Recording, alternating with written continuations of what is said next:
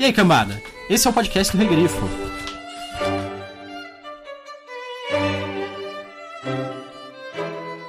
O que entendo de modos cultos das artes de ser dissimulado?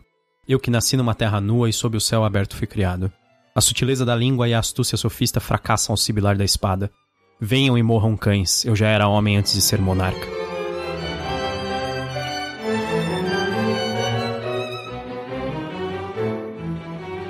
Eu sou o Gustavo Domingues, também conhecido como Rei Grifo. Eu sou a Thaís Prioli. Hoje nós estamos aqui para falar da Fênix na Espada. Fênix na Espada é a primeira história do Conan de todos os tempos que foi publicada. Ela também é a primeira história do Conan o Bárbaro Volume 1, do Pipoque Nankin, que é o que nós estamos utilizando hoje. Essa versão foi traduzida pelo Alexandre Calari. Antes de irmos pro conto da Fênix na Espada, nós queríamos agradecer quem curtiu o nosso post, do último podcast, quem compartilhou, quem marcou os amigos, quem falou no trabalho, na escola, na faculdade, pros avós, pra mãe. é verdade. Muito obrigado, pessoal. É, o último foi do Carbono Alterado, nós ficamos muito felizes com o resultado dele, apesar de que a gente teve um probleminha com o som no final, né? Mas, apesar de tudo, ainda ficou um podcast bem legal, o pessoal gostou, comentou bastante até. Sim, em alguns grupos até bastante gente comentou, como o CLFC, né? Isso. Clube de Leitores de Ficção Científica. É muito legal. É isso aí. Muito obrigado, pessoal. Vamos começar agora. A Fênix na Espada, eu vou dar um pequeno resumo que vai ser mega curto, porque só tem 30 páginas, né, a história, então não dá para revelar muito. Fênix na Espada, ele é interessante, que ele é uma história que ele começa com o Conan já de meia idade, monarca, como rei da Aquilônia. Nós vemos a formação de um atentado, de um golpe. Pessoas estão planejando contra ele. Os principais personagens dessa história são o Conan e o Ascalante, que é o principal conspirador, e um personagem que é um escravo do Ascalante no momento que nós conhecemos ele, que é o Tot Amon, que ele é um feiticeiro que caiu em desgraça. Se eu falar mais, agora já começa. já é spoiler. É, já é spoiler. Então vamos falar o que a gente gostou do livro, depois a gente pode fazer uma discussão com spoilers à vontade. Thaís, esse foi o seu primeiro contato com o Conan literário. O que você Sim. achou?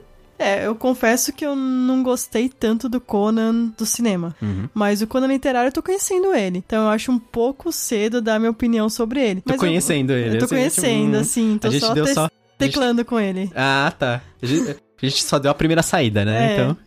Então, você não consegue formar uma opinião assim no primeiro encontro da pessoa, né? Ah, é. Ah, então é assim. Então é assim. Então não, não existe amor à primeira vista. É isso que tá falando. Não. Tá. Mas voltando ao Conan, eu gostei Ah, desse... a gente não tava falando do Conan? Desculpa. eu gostei desse conto, é um conto hiper curto.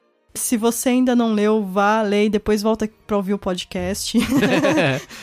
ele é bem acessível, né? Sim. Você consegue encontrar em inglês. Em inglês você encontra já, ele é uma versão gratuita. É, ele é domínio Direito, público. É, domínio público, na verdade. É uma história bem simples. Eu fiquei um pouco surpresa com a história, por onde ela começou, mas a gente, isso a gente vai falar um pouco mais no. Ah, apesar que é um não é spoiler, né? É ele é rei. Eu fiquei um pouco surpresa com isso. Você já achou que ia ser uma história do Conan Aventureiro já? Sim. Ah. Eu gostei que, como era publicado em folhetim, as coisas acontecem muito rápido. É, isso é uma coisa que você gosta, né? Tem uma parte da história que eu falei, nossa, eles vão ficar nesse suspense aqui por quantos contos? Hum, quantos contos será? E eles revelam nessa história logo. eu falei, meu Deus, já não. Ah, eu quero saber o que, que é logo. É, então. Tá. A minha reclamação desse livro é: eu não gostei da fonte das poesias. É... é uma fonte muito bonita, mas que é difícil de ler. É verdade, ela é bastante rebuscada mas ela causa uma certa dificuldade. Tanto que até eu tava pensando em fazer no começo do podcast ler aquela poesia dos Filhos de Arias, que é a, a poesia principal do Conan, né? Que inclusive é muito famosa porque nos filmes tem acho que o Mako lendo essa poesia, uma versão dela, na verdade. Só que eu fiz várias tomadas errando todas elas. e depois eu falei assim: ah, eu podia ler uma que tem no meio do conto. E a Thaís falou: ah, tem uma que é bem legal. E aí eu acabei lendo essa, né? Que foi essa que eu li aí no começo para vocês. É, esse foi o meu segundo contato com Robert Howard, já tinha lido Solomon Kane pro Parlamento das Corujas, né, que a gente fez um episódio falando sobre todo o livro do Solomon Kane que foi lançado pela Generale. Uhum. É bem diferente os personagens, isso é uma coisa que eu já te falo. É bem diferente, isso a gente percebe que o Robert Howard não é aquele autor que só consegue escrever um tipo de personagem. É, em geral, eu, eu gosto mais do Conan porque eu acho o Conan um personagem mais profundo que o, É, eu ainda não consigo te dizer isso. Ah, Porque eu conheço pouco. V- vamos entrar no spoilers, aí a gente fala sobre isso. Não, mas calma. Tem que anotar, tem que anotar. O que, que coisas. você achou do conto? Eu sei que Ah. você gostou, lógico, mas. Ah, você sabe, né? É perfeito, maravilhoso. O que mais eu posso dizer? Não, eu sou muito fã do Conan. Eu conheci o Conan por causa dos filmes do Schwarzenegger. Na verdade, eu demorei um tempo pra, pra assistir o Conan o Destruidor. Eu assisti originalmente o Conan o Bárbaro, que é considerado o clássico, né? Que é um dos filmes que revelou o Arnold Schwarzenegger. Ele foi feito pelo Basil Poledouros. Se eu não me engano, o Oliver Stone, ele tem uma participação no roteiro. Depois disso, eu, eu- li os quadrinhos do Conan, e aí eu era super apaixonado, né? Os quadrinhos do Conan, em geral, super apaixonada, né? Pelo É. jeito ele pediu divórcio pra casar com o Conan. Não tem como casar com o Conan, senão eu não tinha nem casado com você. Não, brincadeira. Na verdade, eu conheci os quadrinhos, né? E depois eu descobri que os quadrinhos eram adaptados de livros, né? Eu não sabia que eram contos. E aí depois, mais tarde, eu vim descobrir. O meu primeiro contato literário com a obra do Robert E. Howard foi através de uma edição dos anos 90 da, da Unicórnio Azul. E eu fiquei muito, muito feliz, a Thaís sabe, quando houve o anúncio do Pipoca Nankin que eles iam publicar a obra completa do Conan aqui no Brasil. Sim. E é uma edição muito, muito bonita. Eu acho que é o livro mais bonito que a gente tem em casa, esse. É, verdade. Pipoca e Nankin deu uma trabalheira pra Darkseid. A Darkseid, que É. é- normalmente é a que tem as melhores edições aí, os caras fizeram um negócio fantástico. Eles fizeram. A edição ela é cheia de gravuras dentro, que são gravuras que eles compraram os direitos da obra da Del Rey Books, que inclusive foi a que foi lançada aqui no Brasil pela Conrad. Só que eles não escolheram a capa original da Del Rey, nem a, a forma original da Del Rey. Se eles tivessem comprado da Del Rey, eles teriam que publicar os contos na ordem que veio na Del Rey. Eles quiseram publicar em outra versão. Essa versão vem com os contos na ordem que eles foram lançados na Word Tales. Então, essa versão, ela vem na forma que as pessoas leram Conan originalmente. Digamos assim. Porque a, a versão da Conrad, se não me engano, ela vem numa versão mais assim, vem com, ah, qual seria o melhor pra pessoa ler primeiro, sabe? E aí não necessariamente a Fênix na Espada. E eu, nossa, eu gostei pra caramba dessa versão. Agora eu falei, eu falei do livro em geral, mas do conto especificamente eu acho bem legal. Ele é um conto estranho pra ser introdutório do Conan. A gente vai até discutir isso. Mas eu acho que ele é um conto direto, simples, mostra bem quem é o personagem. Tem ação, tem bruxaria, coisas medonhas. E a- o toque do horror cósmico, que o, o- Robert E. Howard ele tinha um, um forte apreço pelo horror cósmico. Tanto que ele era muito amigo do Lovecraft. Ele sempre colocava um toquinho na, na maior parte dos contos, isso aí. E esse é um dos que tem.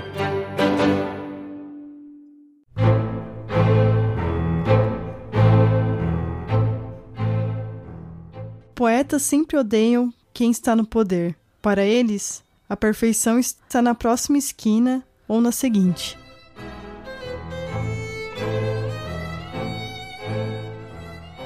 Vamos falar mais sobre a história com spoilers agora. O que que acontece? Um atentado contra a vida do Conan. Existe um grupo de pessoas, são liderados pelo Ascalante. O Ascalante, ele é um exilado que era bandido no deserto. É, ele foi contratado por vários nobres, né? Isso. Que o quando ele chegou e tomou a coroa na Quelônia, pelo pouco que conta no conto, e não matou os nobres. Isso. Então, os nobres estão criando ali um coluio pra tirar ele do poder. E eles contratam o Ascalante, Que é esse bandido do sul. e o Ascalante tá com os próprios planos dele também.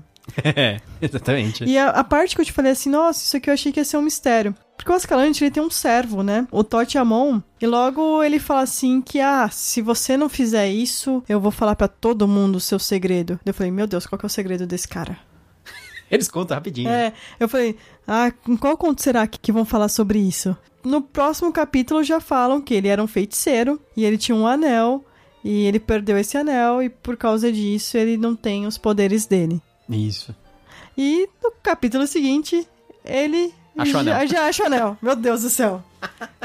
Essa parte é meio. É um pouquinho forçada, é, né? então, eu achei muito forçada. Que o cara. Já ele- tava, tava. O anel tava com outro servo do. Não, não. Com... Ele tava com o nobre, com o cara lá, o que ia ficar no lugar, que ia tomar o trono. Ah, é? É. Ele era nobre? Eu achei que ele era um servo. Não, era o nobre. Que é Tanto- o John. Sim, tanto que ele fica ignorando o Totiamon. Enquanto o Totiamon tá falando. Sim. Ele tá só, ignorando. daí ele só fala, anel? É, que, que ele é meio fala- que aquele esquilo. É, é meio, é meio isso, é meio isso. O Totiamon começa a falar pro cara, pro John, ele fala assim: Você não pode confiar no Ascalante. Esse cara vai te matar. Você- se você me proteger, eu te ajudo e não sei o quê. E aí ele começa a falar um monte de coisa. E aí ele fala assim: Eu era muito poderoso, eu tenho muito conhecimento. É que agora não tem mais meu anel mágico, não sei o quê. Aí o cara fala assim. Ah, anel, você tá falando do anel, eu tenho um anel da sorte. E aí ele tem um monte de badulax, né? E aí ele vai lá e começa a mexer lá. E aí o cara tem um anel do Totiamon mesmo. Ele falou: Ah, eu comprei de um ladrão que falou que roubou de um mago do sul. Que realmente foi. Foi isso, foi ele. É, então. É, ele mata o cara, rouba o anel e já. Volta a tocar o caos, né? Isso. Porque aí ele tem muita raiva do Ascalante. O que, que ele faz, né? Quando ele pega o anel, ele invoca uma criatura de sombras bizarra, que é a parte meio horror cósmico do conto, e ele envia essa criatura pra matar o Ascalante. O problema é, ele fala, mate o Ascalante e todo mundo que estiver com ele. Sim. É. Que o Ascalante que ele tava planejando, tava planejando matar o Conan. Ele até subornou um soldado do Conan pra não ter ninguém de guarda na porta dele. É, eles fazem um monte de coisa, É. na verdade, né? Eles, eles conseguem tirar uma parte da guarda, deixar outra bêbada. E... É, eles fazem um monte de coisa, mas no fim das contas eles conseguem chegar lá e tentam matar o Conan. Então, antes disso, tem uma conversa do Conan com Palantides, do Conan reclamando da vida de rei. É, bem legal essa parte. Que ele acho. fala assim: ah, eu só queria tirar a coroa do rei antigo, eu não queria ser rei.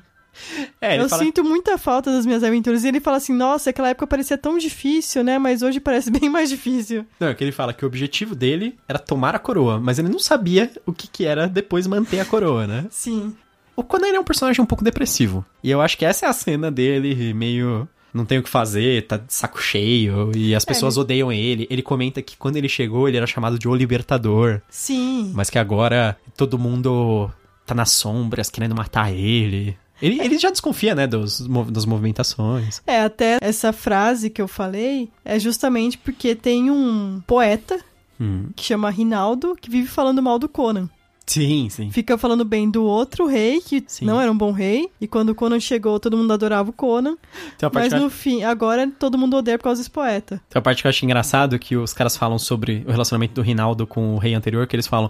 Tudo que o Rinaldo lembra é que ele apoiava as artes. Isso. Mas ele não tem memória curta para o, o mal que ele causava. É. Isso forma uns paralelos fortes com o que eu acho, às vezes, alguns artistas do nosso mundo, né? Por isso que a maior parte das pessoas marcam essas frases aí do, sobre o Rinaldo. Isso que é o relacionamento do artista com líderes, né? É aquela coisa, né? De benefício próprio. Eu acho o Rinaldo um personagem extremamente engraçado, porque ele não tem nenhum talento de combate, mas ele é tão inspirado e tão chato que ele acaba fazendo parte do grupo que vai tentar assassinar o Conan. e ele entra e ele não cala a boca, e ele fica falando o tempo todo, ah, que a gente tem que matar o tirano, não sei o quê, e o Ascalante fica mandando ele calar a boca. O Ascalante é um personagem que meio que eu acho engraçado, assim, dentro dessa história. Principalmente por causa do relacionamento dele com as, as pessoas à volta. Que ele é meio que um cara que também não confia em ninguém, né? Tanto que, na verdade, o, o rolo que ele tem com o Totiamon não é só que o Totiamon poderia matar ele à noite, ele diz. Só que ele enviou Uma, uma. carta Isso. pra uma pessoa em outro lugar. Se acontecer qualquer coisa com ele. Essa carta vai ser aberta com o segredo dele, que vai ser revelado. Que o segredo é que ele é um feiticeiro e tinham várias pessoas procurando ele pra matar, porque sabiam que ele tava sem o anel. O Totiamon, ele é da Estígia. A Estígia, no universo da Iboriano, é um reino no extremo sul em que os caras idolatram cobras. é, as pessoas são negras, eles idolatram cobras e eles são dominados por uma, uma espécie de uma casta de feiticeiros. Tem a família real também, mas os feiticeiros têm grande prestígio, né? É, até o filme do Conan com Arnold Schwarzenegger, o primeiro, tem um feiticeiro, Tussadum o Tuzadum, que também adora cobra e É. também é negro. também adora cobra. É, adora cobra. adora cobra. e aí... É verdade. Claramente o Tussadum eu, eu acho que é uma, uma referência aos estígios em geral. O Totiamon, ele era um feiticeiro de alto prestígio que fez várias maluquices e crueldades. Ele tinha medo de que se ele fosse descoberto sem o anel, ele não teria proteção. Então, esse é o grande segredo dele, que ele está vivo e na Aquilônia, né? No momento. E ele fala que se isso for espalhado para o mundo, que enviariam um, inúmeros assassinos atrás dele. Sim. Mas aí depois que ele consegue o anel de volta, ele não tem mais medo disso, porque agora ele é poderoso com o anel. Tanto que assim, não existe resolução da história do Totiamon. Eu acho que ele é um personagem recorrente. Sim. Inclusive, nas outras histórias do Conan. É, mas ele não tem nada contra o Conan, na verdade, né? É. Ele até acha estranho esse atentado contra o Conan. Ele não tá muito contente ali. É, não que ele é contra o atentado do Conan, ele só, ele só detesta servir os caras, é, porque ele detesta ser tratado como escravo pelo Ascalante. Porque ele é um cara assim, ele é um cara culto, ele é um cara sábio, ele é um cara numa má situação um cara que já foi de alta casta e agora tá numa má situação. Ele sempre tá muito bravo, assim, com tudo que tá acontecendo, sabe? Ele é um cara frustrado, né? Por que, que o nome Fênix na espada, né? É, o Conan tem um sonho com o sábio Epimitreus. Sim, que ele é um cara, um personagem lendário. Sim. Que eles falam que ele tá no coração de uma montanha e que ele protege a Aquilônia à distância. É que ele morreu já faz uns 500 anos. Isso. É, morreu, morreu mesmo? Eu não entendi qual é a É, situação. então. Ele tem uma ligação com o sacerdócio de Mitra. Mitra é o principal deus idolatrado na Aquilônia e na maior parte do- dos países iborianos lá. Tanto que nos quadrinhos do Conan existe muito, muito a expressão do por Mitra. O deus do Conan é o Kron. Então o Conan fala por É. Kron. Até no encontro com ele, o Conan fala por Kron. É, então. É, é a primeira vez, eu acho, que ele fala. ah, verdade, que legal. E... Eu não tinha me tocado que era a primeira vez que, que tem a expressão. É que ela é muito recorrente e muito famosa, né? Do- a- que é uma expressão de espanto que o Conan usa o tempo inteiro. A gente jogava RPG e eu tinha um personagem que era um clérigo de um deus chamado Tempus. O bordão dele era o Por Tempus, que na verdade eu tirei do Porcron do Conan. Mas vamos voltar ao. O Epimitreus avisa para o Conan que alguém está vindo tentar assassinar ele, e mas além daquilo, uma coisa maligna e terrível vai, ten- vai chegar até ele. É, e ele até fala que ele, sempre tá guardando a Clônia contra o Sete, que é o Isso. deus. que é o deus da Estígia, que ele é o deus Isso. serpente. O Epimitreus, ele fala pro Conan que ele vai dar uma arma pra ele se defender, né? Sim. E aí o Conan acorda com uma espada na mão. Ele acorda com uma espada que tem um desenho de uma fênix. A fênix é o símbolo do Epimitreus, pelo que eu entendi. Porque o, o Epimitreus, ele tá dentro de uma tumba que é guardada pela fênix. Tanto que depois o sacerdote de Mitra lá fala que só o Epimitreus que saberia aquele... Ou o alto sacerdócio de Mitra que sabe o símbolo secreto da fênix, que é o que tá na espada do Conan. Sim. E outro ponto interessante é que só pouquíssimas pessoas sabem a localização disso. É, só os sacerdotes chefes, assim, É. de, de Mitra. Que são uns caras muito importantes, assim. Imagina, Até tipo... o Conan começa a falar sobre isso, o sacerdote fala, não, não fala isso não. Aí o Conan fala, quem você acha que você é pra, me fa pra falar pra eu ficar quieta? É, ele manda, ele manda um cala-boca ali no Conan. Ele fala assim, "Ca- cale-se. Tipo, um negócio assim, sabe? Quando Aí fica ele bravo. explica, né, pro Conan isso. Então, aí o que acontece, o, o Ascalante, ele chega no quarto do Conan com seus vilões. É, são 20, ele fala, né? São 20. 20 vilões. É engraçado que ele fala realmente vilões. É, no- eu, eu li o conto original, ele fala rogues. Ah, fala rogues. Ah, tá, que eu tô... Vilões, eu tava pensando que a gente tá assistindo Boku no Hero, né? Que é uma Hero Academy. Eu pensei, nossa, eles têm um sindicato dos vilões aqui. Exatamente. Então a parte que eu acho que o, Palantides fala pro Conan, que ele fala assim, ah, qualquer vilão jura por você nessa cidade, uma coisa assim, sabe? E aí eu também achei estranha a utilização. Né? Nesse contexto é o Rogue, né? Rogue é meio... Não sei se é vilão. É que Ladino também não encaixa. Ladrão... Então, acho que não é ladrão, tá isso? Não é ladrão, Porque seria Rogue criminoso. é rebelde. Rogue é, é tipo rebelde, assim. Rebelde, é. Rogue One, né? É, então, Rogue One. Seria meio que um, um rebelde, assim, um cara que não, não se conforma com alguma coisa, que é meio É. criminoso Tá em geral, né? Na verdade, tá se rebelando contra ele. Isso, isso. É, é um tipo de Até criminoso. porque tinha os nobres ali. É, verdade. Tinha o Valtama, que eles falam que é um anão, né? É, então.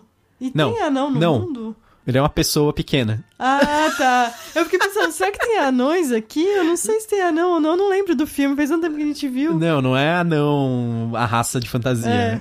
Tem um chefe da guarda, que é o cara que tá abaixo do Palantes dos Dragões Negros. Porque tem uma guarda de honra do Conan, que são os Dragões Negros. E um desses caras também é um conspirador. Então é um grupo bem perigoso. Tem o Valtama, esse cara que é o da guarda, tem o Rinaldo e o Ascalante. Esses são os principais, são os quatro que têm nomes do grupo. E os outros 16, não.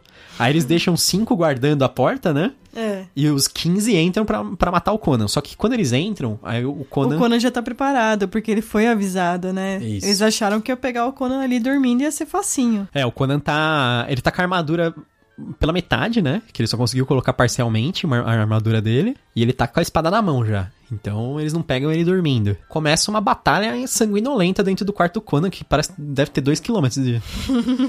Porque os caras lutam pra tudo que é lugar, sabe? É. É, deve ser grande, né? Um quarto de um rei, por exemplo. É, o Conan tá lá, tá batendo nas pessoas até que chega o Rinaldo. Ele não quer matar o cara. É, porque antes, até o. Quando ele tem uma conversa com o Palantides, o Palantides fala que o Rinaldo. Que ele fala assim: ah, quem tá causando esses problemas na cidade é aquele maldito do Rinaldo, que fica cantando poesias que te desprezam, sabe? E aí ele. O próprio Conan fala assim: é, essa é outra que no Kindle muita gente marcou, viu? Na versão que eu li em inglês.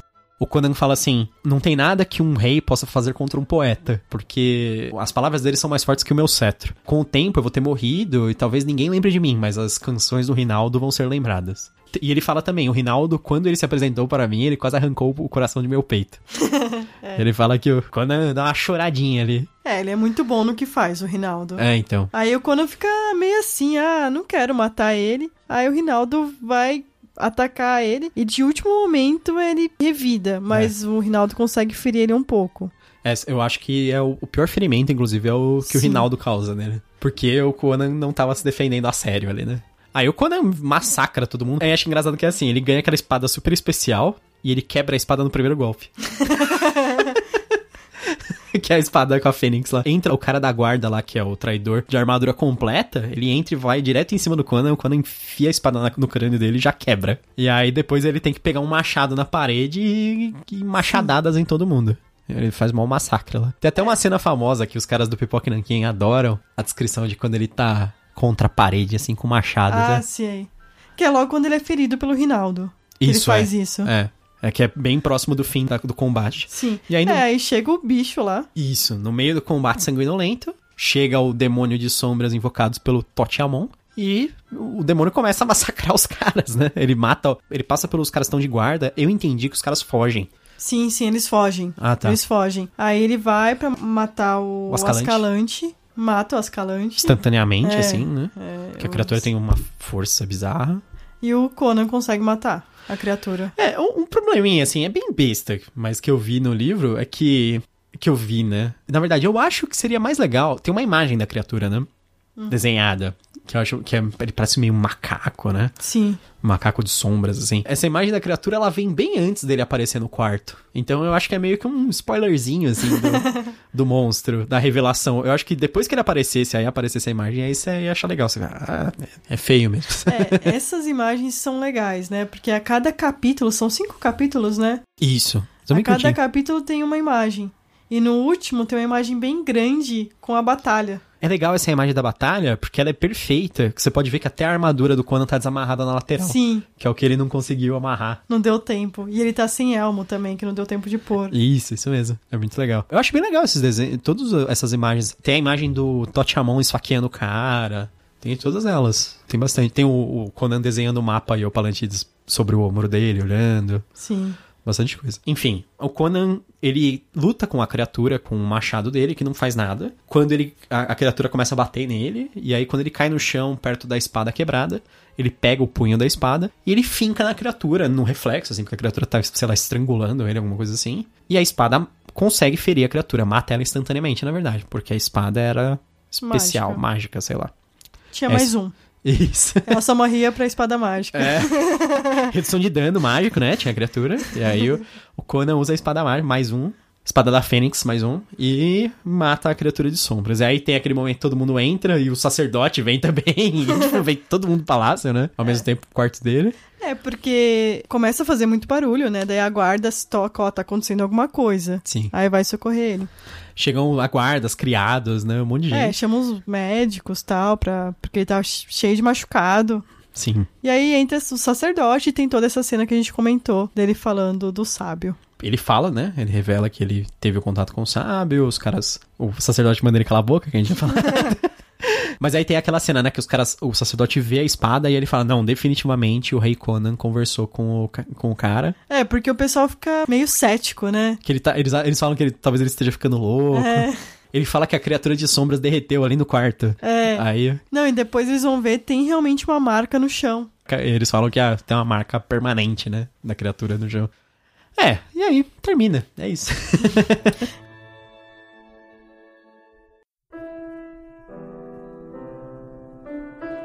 E você, você aconselharia as pessoas a lerem esse conto? Ah, sim, ele é um começo, né? Quando eu acho que tem que, você tem que ler o livro todo para você aproveitar, porque aí você vai ver várias aventuras em épocas diferentes da vida dele. Só o conto eu acho legal, eu acho que é uma forma de, de conhecer o personagem. Esse conto tem de tudo, tem bastante ação. Tem o Conan e seus reflexos felinos. Tempo, eu acho engraçado como os caras falam muito o Robert Howard gosta muito do. É traduzido como felino, né? No, no original é cat-like. Tudo que o Conan faz é cat-like. Ele descreve o Conan como tigre também, muito, né? Ah, ele é um tigre. Ah, mesmo um tigre ferido pode matar todo mundo. Ah, a força felina. Eu acho estranho, força felina, sabe? Força felina. Meus gatos não são super fortes?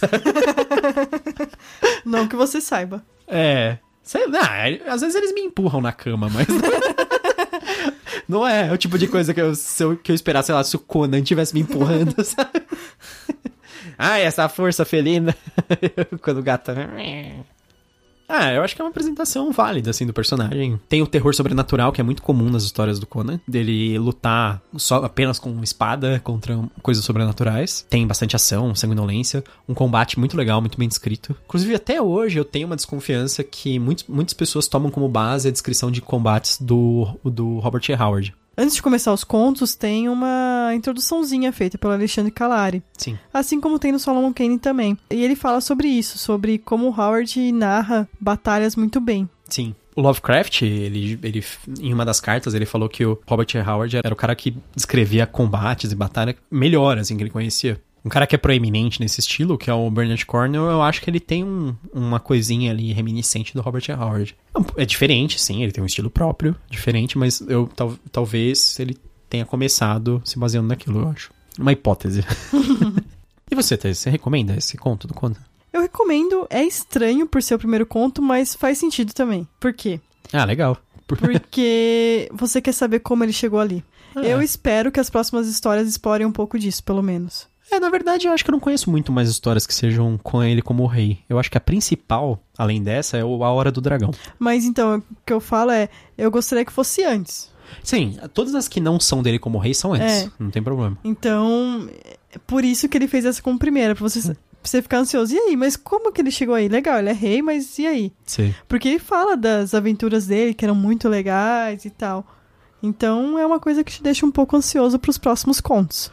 A Hora do Dragão, que é a- o único romance do Conan que existe, que é grandão, ele tem, sei lá, mais de 130 páginas, sei lá, 150, assim. Ele, basicamente, ele é uma versão ampliada do Fênix na Espada, desse que a gente leu. Entendi. E ele é, é a outra grande história do Conan como rei. Acho que tem mais duas. Tem a Hora do Dragão, outra e o... Tem três no total, né? Talvez. E, mas o resto é aventura e é bem legal. Mas eu acho assim, se você gosta de uma história rápida, que não, não enrola, com briga, com diálogos bons, eu gostei dos diálogos. São, são bem escritos. Eu acho talvez um pouco de descrição demais pro meu gosto.